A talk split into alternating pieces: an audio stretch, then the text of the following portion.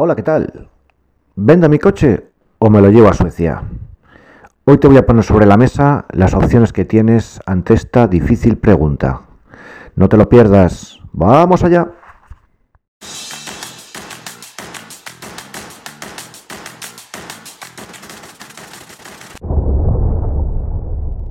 ¿Qué es lo que más conviene si, traerte tu coche a Suecia conduciéndolo o venderlo, comprarte aquí otro, o bueno, las diferentes opciones que, hay, ¿verdad? Pues em, partiendo de la base de que si el coche es, nuevo, te puede convenir o te puede interesar traerte a Suecia, ¿no? Eh, hay varios factores que debes tener en cuenta. Y es que eh, los coches que están, que aunque procedan de la Unión Europea, eh, si luego ese coche que tú has comprado en España y lo quieres el día de mañana, lo quieras vender aquí en Suecia, vas a tener, eh, lo vas a tener un poquitín difícil. Por la razón de que aquí en Suecia los coches, digamos que tienen una especie de trazabilidad, ¿vale? Y, todo, todo lo que se le hace al coche, digamos que va en una, digamos que tiene un informe donde, donde aparecen todas las cosas que el coche, por revisiones, eh, todas estas cosas, ¿no? Que son interesantes, que es como el libro de mantenimiento, pero aquí va un paso más allá y, aparte se aparece en, ese informe, por decir así, ¿vale? Eh, que se llama Carfax, se puede obtener pagando un dinero con el número de matrícula, se solicita por internet y, te lo mandan. Te pone que, cuántos dueños ha tenido, los kilómetros que tenía cuando se vendió en el año, yo qué sé, 2019, el, cual, el que sea, ¿vale? Una serie de, cosas que digamos que al comprador le dan una cierta garantía y una cierta tranquilidad, entre comillas, eh, de que el coche, bueno, pues que tiene los kilómetros que marca, que ha tenido, pues yo que sé, 17 dueños o ha tenido solo uno, o etcétera, etcétera, etcétera, ¿vale? ¿Qué revisiones, si las revisiones se le han pasado en la casa oficial, en el concesionario oficial, o ha sido en un taller en cualquier otro sitio, o, no ha pasado revisiones, o mil cosas, ¿no? Entonces digamos que en ese, sentido los coches están, eh, no te voy a decir que más garantizados, pero bueno, sí que tienen ese plus que en España no lo hay, que uno puede acceder a la información del coche y es bastante fiable, ¿no? aunque siempre puede haber alguna cosa que no quede bien reflejada en ese informe, pero bueno, generalmente las cosas importantes aparecen ahí, ¿no? Eh, incluso las, las, lo que en España llamamos la ITV, que son las revisiones que hay que hacer, se hacen igual, exactamente las mismas fechas que, las de España. Una vez que el coche pasa los 10 años hay que hacer la anual. Y los 5 primeros años creo que, está exento, y luego pues, cada 3, cada 2, algo así creo que era, no recuerdo bien, pero bueno, más prácticamente igual que en España.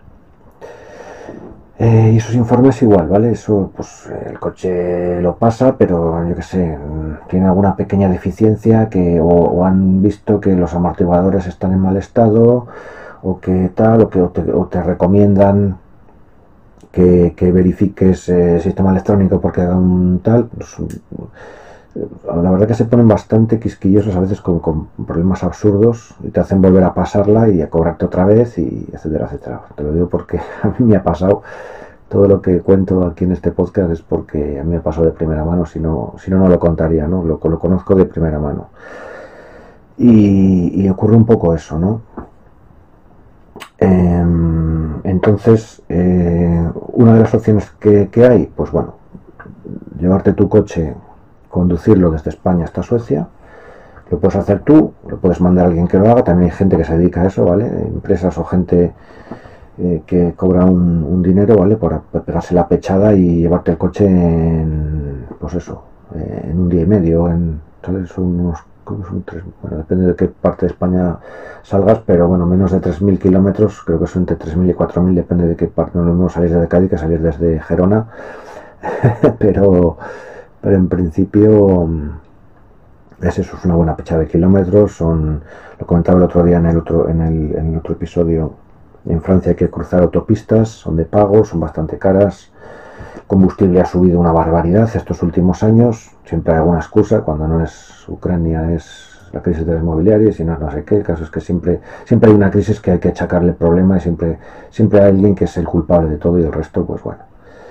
es la, hiperinflación, el no sé qué. Bueno, el caso es que al final hay que echar la culpa a alguien de, todo este tema.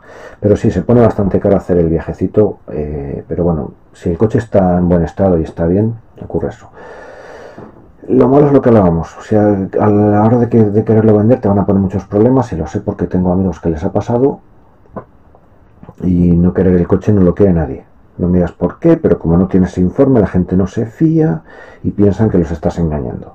Entonces eso es un hándicap, ¿vale? Eso es un hándicap. Si lo quieres vender, igual es mejor que te lo vuelvas a, llevar a España y, venderlo allí. Eh, es la leche, pero bueno. Otra opción que, tienes.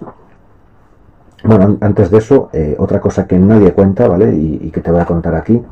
Y es que cuando tú te llevas tu coche, cuando tú traes tu coche, mejor dicho, hasta Suecia, tienes un margen de seis meses para matricularlo, ¿vale?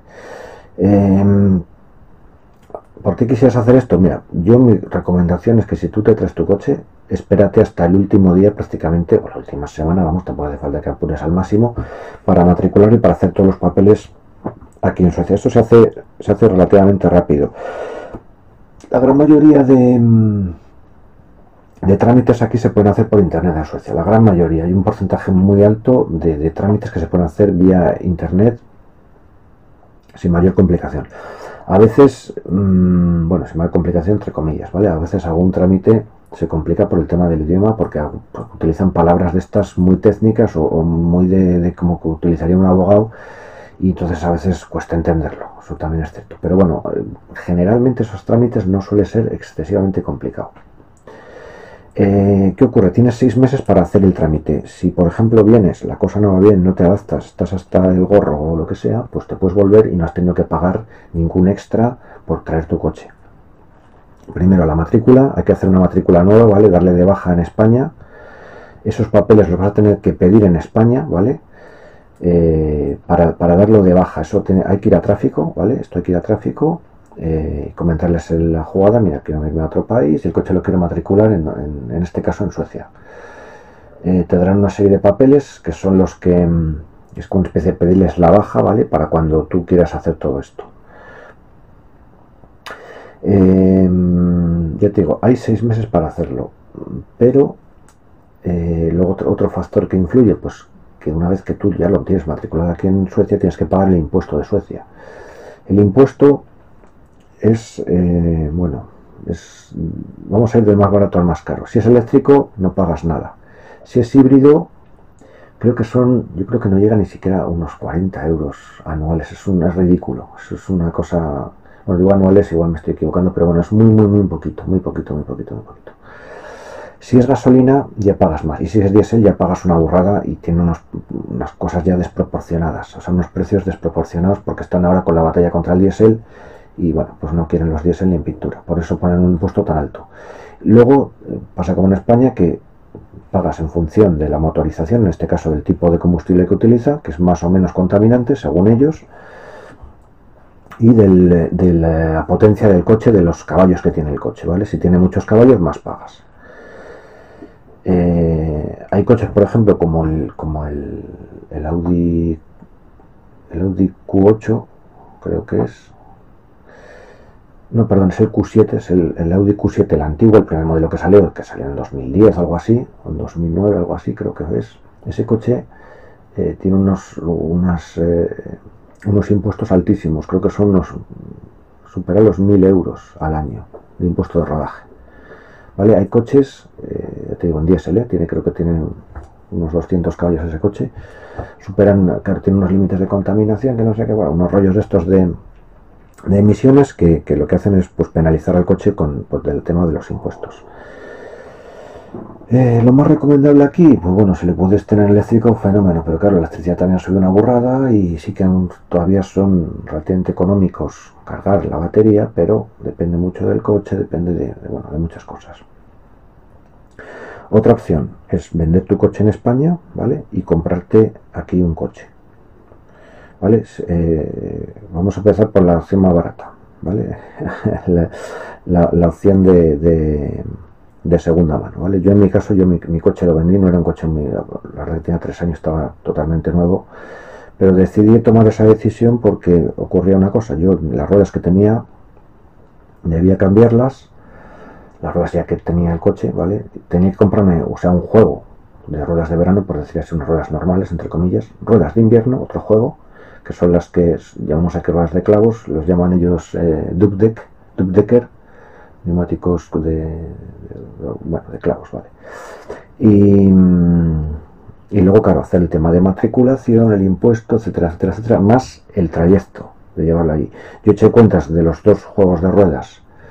Eh, en aquel, te hablo de hace cuatro años, con que ahora sería más caro, me salía mínimo unos mil euros solo el viaje, el viaje hasta aquí, y luego la matriculación y el impuesto que había que pagarlo, claro, yo ya la idea mía era de no, no estarme sin meses, estar más tiempo, entonces ya los papeles ya los llevaba ya hechos para quedarme porque ya es, tontería por no complicarlo más y aparte claro, porque hay cosas que tampoco las conocía en aquel momento pero claro, echando cuentas de lo que me una cosa y otra y otra, pues tenía, un, tenía una factura ahí bastante grande de dinero, ¿vale?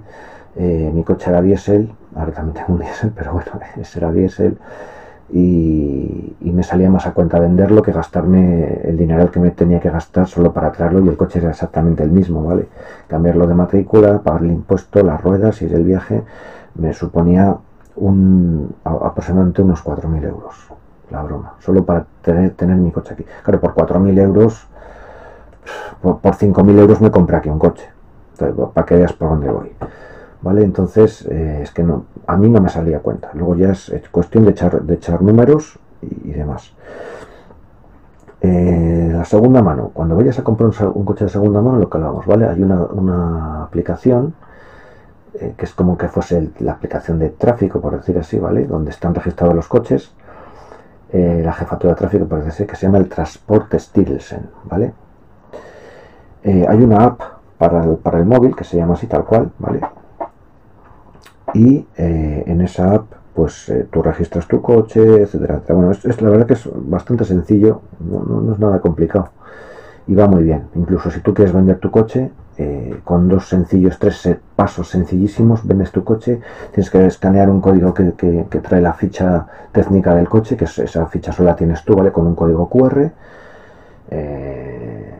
compruebas que te haya pagado el señor, tal y cual, y, se hace, pues vamos, rellena los datos de la otra persona y ya está vendido. O sea, es, automático, es súper sencillo, súper fácil, no hay que hacer trámites, no hay que pagar a nadie. Está muy bien. Los coches de segunda mano, pues mira, hay, un amplio mercado aquí en Suecia y la verdad que no son caros. Los coches de segunda mano no son caros. Mm, yo me atrevería a decir que es incluso igual un poquitín más baratos que en España incluso. Y lo bueno que tienes es eso que hablamos antes, ¿no? Que tú tienes, si tú quieres eh, información, estás interesado en el coche, ¿vale? Puedes pagar el informe este que se llama Carfax y en el informe tú metes el, metes el número de la matrícula y te dicen pues cuántos años ha tenido, eh, incluso a veces si ha tenido algún accidente importante o alguna cosa así muy muy seria también aparece a veces, ¿vale? A no ser que, bueno, ahí ya no controlo tanto, pero las cosas importantes vienen bastante bien, sobre todo el número de dueños, todo revisiones, kilometrajes que marca las revisiones, ¿vale? Para que, porque si en una revisión te ponen que tiene el coche 230.000 kilómetros, a ti te lo han vendido con 180.000, pues te han, te han bajado 50.000 kilómetros. No lo van a hacer porque saben que, tú puedes consultarlo y, entonces les pilla rápido, ¿vale? Eso, además aquí eso lo tienen muy mirado, si alguien hace eso le queda un paquete que, que, alucina.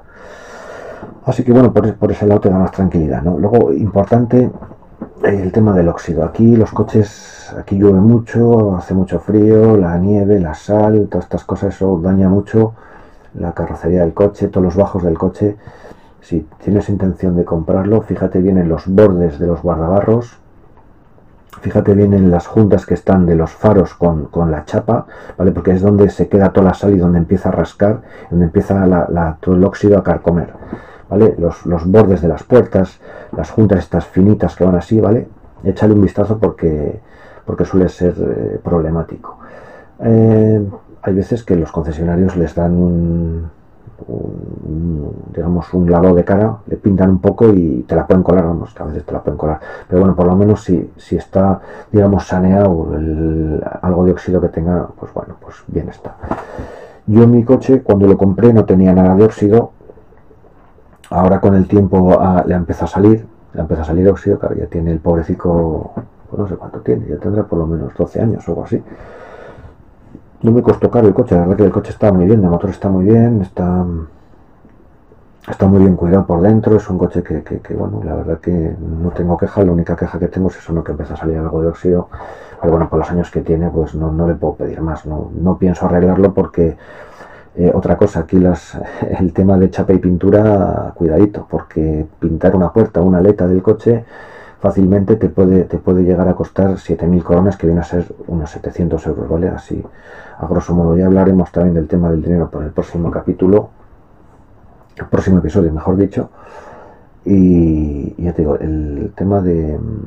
Esto es bastante caro, el tema de chapa y pintura es bastante, bastante caro. Pintar el coche entero, madre mía, ya puedes, ya puedes ser amigo del chapista. Porque si no, te va a meter el cuchillo, pero, pero así hasta, hasta, hasta el hígado. Bueno, em, eso por un lado. Eh, si, si, quieres comprarte un coche nuevo, ¿vale? Si tienes intención de cambiar el coche y, o bueno, quieres comprártelo aquí, tienes tres opciones. Eh, más o menos en España también empiezan a barajarse ahora ese, tipo de, alternativas, ¿vale? Una sería la compra normal, ¿vale? Tú llegas, el coche vale, yo qué sé, pues 30.000 euros. Pues 30.000 euros vas, ¿vale? Pides un crédito o tienes el dinero y lo pagas y punto, ya está, el coche es tuyo. Luego tienes lo que llaman ellos el res verde. El res verde es que tú, tú compras el coche y a los tres años, por ejemplo, suele ser cada tres, a los tres años, eh, ellos te calculan que el coche dentro de tres años va a tener un, imaginemos, pues hemos puesto un 30.000, vamos a hablar en euros porque si todavía no estás familiarizado con las coronas, eh, lo vas a entender mejor, ¿vale? Vamos a suponer que son unos 30.000 euros, como decíamos, ya que tres años el coche se va a depreciar, ¿vale? Y vamos a suponer que, el propio concesionario, cuando tú lo compras, te van a hacer una valoración, ¿vale? De qué es, qué es más o menos lo que se va a depreciar. Vamos a suponer que, el coche, ya que tres años se ha depreciado pues, a los 18.000, ¿vale? Vale, entonces tú, en estos tres primeros años, para que te salga cuenta, ¿vale? Se, entiende que tú cuando pasen esos tres años el coche va a valer unos 18.000 euros. Entonces tú vas a tener la opción de pagar lo que te queda de coche, de cambiarlo por otro, ¿vale? De venderlo, que es lo que el concesionario puede darte otro, o de venderlo tú y luego recuperar ese dinero. Tienes esas opciones. Em, y los otros 12.000 euros que, se supone que se ha depreciado los has ido pagando durante esos tres años, ¿vale? Más o menos es así, ¿vale? Eh, lo que te suelen hacer es que yo en mi caso, eh, alguna vez, una vez pedimos un presupuesto de estos y lo que, lo que tienes que fijarte es que si ellos te calculan que el coche va a valer 18.000, ¿vale? Dentro de tres años, tú piensas que el coche, imagínate que puede valer 15.000 porque esto lo calculan en el mejor de los casos, ¿vale? El coche de 18.000 si está impoluto. Ahora, en cuanto tenga un rayoncito, eh, las ruedas un poco gastadas, mmm, ha saltado una piedrecita al cristal y no sé qué, te empezar a bajarte y al final van a ser, te van a dar 15.000 por él. Total que todavía debes 3.000 que no has pagado más lo otro. Entonces, esa opción está bien eh, siempre y cuando tengas claro de que, de que la, estimación que ellos te hacen muchas veces es en el mejor de los casos y va a ser difícil que te paguen esos 18.000. 18.000 es que es casi casi como te lo han entregado a ti el coche. Vale, eso que lo sepas. Y luego está el leasing, que el leasing la verdad que es una buena opción porque es parecido al res verde, pero eh, no te obligan a, digamos, no, no tiene un, o sea, el coche es tuyo, ¿vale? Es mitad tuyo, mitad del concesionario, vamos a decir así. ¿Vale? El seguro lo pagas a medias, ¿vale? Tú pagas una parte del seguro y el concesionario paga la otra parte del seguro, cuando menos es así aquí en Suecia. ¿Vale? Y luego em, lo que lo que hay es que tú pagas una cuota mensual, ¿vale? Puedes, lo que te digo, suelen hacerlo a tres años, pueden ser a cuatro, a cinco o a más, pero bueno, suele ser a tres años. Eh, tú, eh, les pides unos kilómetros que tú vas a hacer el año, pues mira, yo voy a hacer 5.000 porque no lo muevo mucho, o voy a hacer 15.000, o voy a hacer 20.000, o voy a hacer los que sean, ¿vale? y en función de cuantos más kilómetros, más alta va a ser tu cuota, evidentemente, ¿vale? Si te pasas, pagarás una penalización, si no llegas a esos kilómetros, te devuelven parte de una parte, mm, digamos, proporcional de los kilómetros que tú no has hecho. Eso también está bien, ¿no? Y una vez que llegan esos tres años, el concesionario se puede quedar con el coche y tú y cogerte otro, ¿vale? o puedes ir a otra concesión de otra marca, la que sea, X, ¿vale? Que no tiene por qué ser la misma donde tú compraste el coche y ellos te pueden, te pueden hacer una oferta y decir, mira, pues nosotros quedamos el coche, ¿vale? Por, el importe que, queda de pagar, entre comillas, que aunque es un leasing, ¿vale? Y tú digamos que quedas, eh, quedas a, cero y te coges otro o tal. Tienes varias, varias opciones, ¿vale? el leasing lo bueno que tienes eso. O, directamente, mira, que yo no quiero más coche, que me, me voy a ir en bici a trabajar. Entonces, bueno, eh, es una buena opción también, ¿no? ¿Qué, es lo que otra ventaja que tiene? Pues que no tienes que poner eh, ni un céntimo, ¿vale? Tú, el coche a veces digo, ¿qué entrada tienes para el coche? Ah, pues tengo 10.000 euros, ¿vale? Bueno, pues financiamos otros 20.000. En esto no, en esto ellos te, tú tienes que llevar el contrato de trabajo, ¿vale? de iba a decir una nómina, pero bueno, sí, una nómina, o a veces te piden las sí, últimas tres nóminas, es como en España, básicamente igual. Y se hacen un cálculo y dicen, bueno, este tío pide un coche que tiene que pagar tanto y tal, lo puede pagar, ¿vale? Pues nada, te lo aceptan y el, la primera cuota que pagas, pues es la cuota que tú vas a seguir pagando mes tras mes, ¿vale? Puede haber una pequeña variación por el tema de los intereses, que ahora han cambiado y están subiendo, eso sí, tenlo en cuenta, y nada más, una vez que llega los tres años te lo valoran. Claro, vamos a lo mismo, si el coche está muy dañado, tiene golpes, tiene un todo eso, eso te van a empezar a penalizar y vas a tener que pagar esas reparaciones que hay que hacerle al coche porque claro, lo tienes en mala, en mala, malas condiciones. Pero todo lo que sea eh, mantenimientos y demás lo tienen, lo tienen en, el leasing está incluido, ¿vale? Aquí el tema de la mano de obra en los talleres es carísima y aparte cuando tienes un problema con el coche generalmente te dan cita eh, de aquí a 15 días. Entonces, si tú estás ahora, necesitas el coche para ir a trabajar, para bueno, para lo que sea, no puedes estar 15 días sin coche. Porque claro, si aquí las ciudades no son como en España, que son más o menos núcleos urbanos concentrados, aquí son casas muy dispersas, y aunque sí que hay una buena red de, autobuses y, de transporte público, está limitada a horarios y hay zonas que no tienen tantos y las horas igual no te coinciden, tienes que hacer un transbordo auto-autobús y bueno, se te puede complicar muchísimo la vida. Entonces el ISI lo bueno que tienes eso, que tienes un problema, lo dejas en el taller y ellos te un coche de sustitución. Y luego, claro, todo la y todo eso lo tienen que lo tienen que hacer ellos porque tú ya estás pagando esa, esa parte que te pagas de cuota, pagas también mantenimiento, ¿vale? Ruedas ya es otro tema, pero alguna cosa así muy, muy, muy tal no te entra, pero el resto eh, todo está incluido, o sea que es una muy buena opción. Y cada tres años pues, puedes cambiar de coche, te puedes plantear que ya no lo quiero o, lo que tú quieras. Entonces es una, es una cosa que, está muy bien. Luego lo que hablábamos otro día de las ruedas. Las ruedas eh, ocurre que no es como en España, lo que, lo que, es, lo que te contaba otro día. Entonces allí generalmente tienes un juego de ruedas y se acabó. Y cuando las gastas, pues compras otras y, no hay más. Aquí es distinto, ¿vale? Aquí tienes unas fechas, digamos que es el verano y el invierno, por llamarlo de alguna manera, en el que tú llevas las ruedas de verano, ¿vale? Y a partir del 1 de noviembre suele ser así, más o menos, a veces puede variar, ya puedes poner, o incluso a veces en octubre, si ya está nevando, hay un temporal muy malo, ya puedes poner las ruedas de clavos. ¿Vale? Las ruedas de clavos, lo que hablábamos antes, se llaman eh, decker, lo llaman ellos, neumáticos de clavos, ¿vale? Tiene unas tachuelas metálicas de, eh, la verdad que no sé qué material tiene no sé de qué material son, pero bueno, son metálicas, tiene una puntita, ¿vale? Eso rasca. Y la verdad que van muy bien. Luego hay otra opción que que lo utiliza también mucha gente, que son las ruedas mixtas.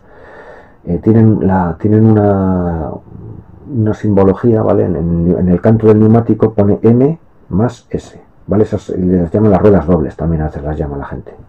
Esas que valen para verano y para invierno. Esas, digamos, son las que pone la gente cuando no quiere que le pongan una multa. ¿Vale? Esas las pones, pero que eso no tienen clavos. Tienen algo más de dibujo, ¿vale? Que son un poco más. Tienen, digamos, las hendiduras más para. para el agua y todo eso, pero no tienen clavos, ¿vale? Las de invierno, las de clavos, esas sí que tienen el, dibujo casi son como las ruedas, no te va a decir que de un tractor, ¿vale? Pero tienen un, dibujo más rudimentario, ¿vale? Tienen bastante más eh, profundidad el dibujo del neumático y, es eso, ¿no? Pues son más adecuadas para, grados bajo cero, para, situaciones más extremas, ¿no? Aún así, yo con mi coche, yo tengo ruedas de invierno, ¿vale? Y he tenido ya un par de sustos importantes, incluso llevando las ruedas de clavos. Porque hay veces que, claro, eh, no son infalibles, te ayudan, pero no son infalibles. Yo mi coche tiene tracción a las cuatro ruedas y tiene las ruedas de clavos y aún así he tenido más de un susto yendo despacio porque cuando hay placas de hielo fuerte, te da igual lo que lleves, que, si estás de alta te la vas a dar. Pero es un, es un punto a favor, ¿vale? Que, que, vayas con más seguridad, ¿vale? Yo en, en su día, con la, la, premisa que tenía para el coche era que tuviese tracción a las cuatro ruedas y ruedas de invierno, porque esa es la única cosa con la que te agarras a la carretera. Si el neumático es malo, te da igual, ¿vale? Esto no es un avión. Entonces, la única, la única forma de, ir eh, sobre seguro es ir con algo con lo que, sabes que por lo menos te da un plus de seguridad. En este caso, pues eso. Eh, bueno, y os dejaré algún enlace en, la descripción del episodio, ¿vale? Transport Steel, será alguna cosilla aquí que, crea eh, oportuna que creo que puede estar de interés, ¿vale? creo que también la, la, app, a ver si encuentro el enlace para la app y alguna cosa, bueno, si queréis echar un vistazo, está muy bien. Es muy sencilla la app, es meter la, la, matrícula del vehículo, escanear, cuando tú compras el coche tienes dos fichas, una amarilla y otra azul, ¿vale? Tú te quedas la amarilla, esa es la, la del... La azul la puedes llevar en el coche, pues si te la pide la policía, pues si tienes cualquier cosa la puedes llevar en el coche, eso no hay problema, con los es normal aunque en realidad prácticamente ya no hace falta, que ya está todo digitalizado y con, que te vean la matrícula saben si has pagado los impuestos, si has hecho esto, lo otro, no hay matrícula, pero bueno. Y la amarilla esa sí que la tienes que tener en casa o en recaudo, ¿vale? Porque esa va a tener por la parte de atrás un, código QR, que es el código eh, maestro, por llamarlo de alguna manera, y te va a valer para, para, para autenticar que tú eres el dueño del coche, ¿vale? Y el día que lo quieras vender, te vas a necesitar ese código QR, escanearlo, ¿vale? Para hacer el cambio de titular, que se puede hacer con la propia app de Transport Steels, ¿vale? Es muy fácil, no tiene ningún, ningún misterio. Sé los cuatro pasos que tiene. Al principio da un poco yuyu porque dice, joder, a ver si lo voy a hacer mal, pero luego te, además ellos te confirman de que todo está bien, te tal. Y, nada, es súper sencillo y la verdad que es una, de las cosas muy buenas que, tiene uno para, hacer estos trámites que ojalá lo facilitasen todo como esto. Y hasta aquí el episodio de hoy. Espero que te sirva de ayuda. Recuerda, tienes los enlaces importantes en la descripción del episodio. Si te ha gustado, dale like en cualquiera de las plataformas en las que escuchas este contenido, porque así ayudarás a otros en tu misma situación. Gracias por estar ahí al otro lado y nos vemos pronto aquí, en Suecia.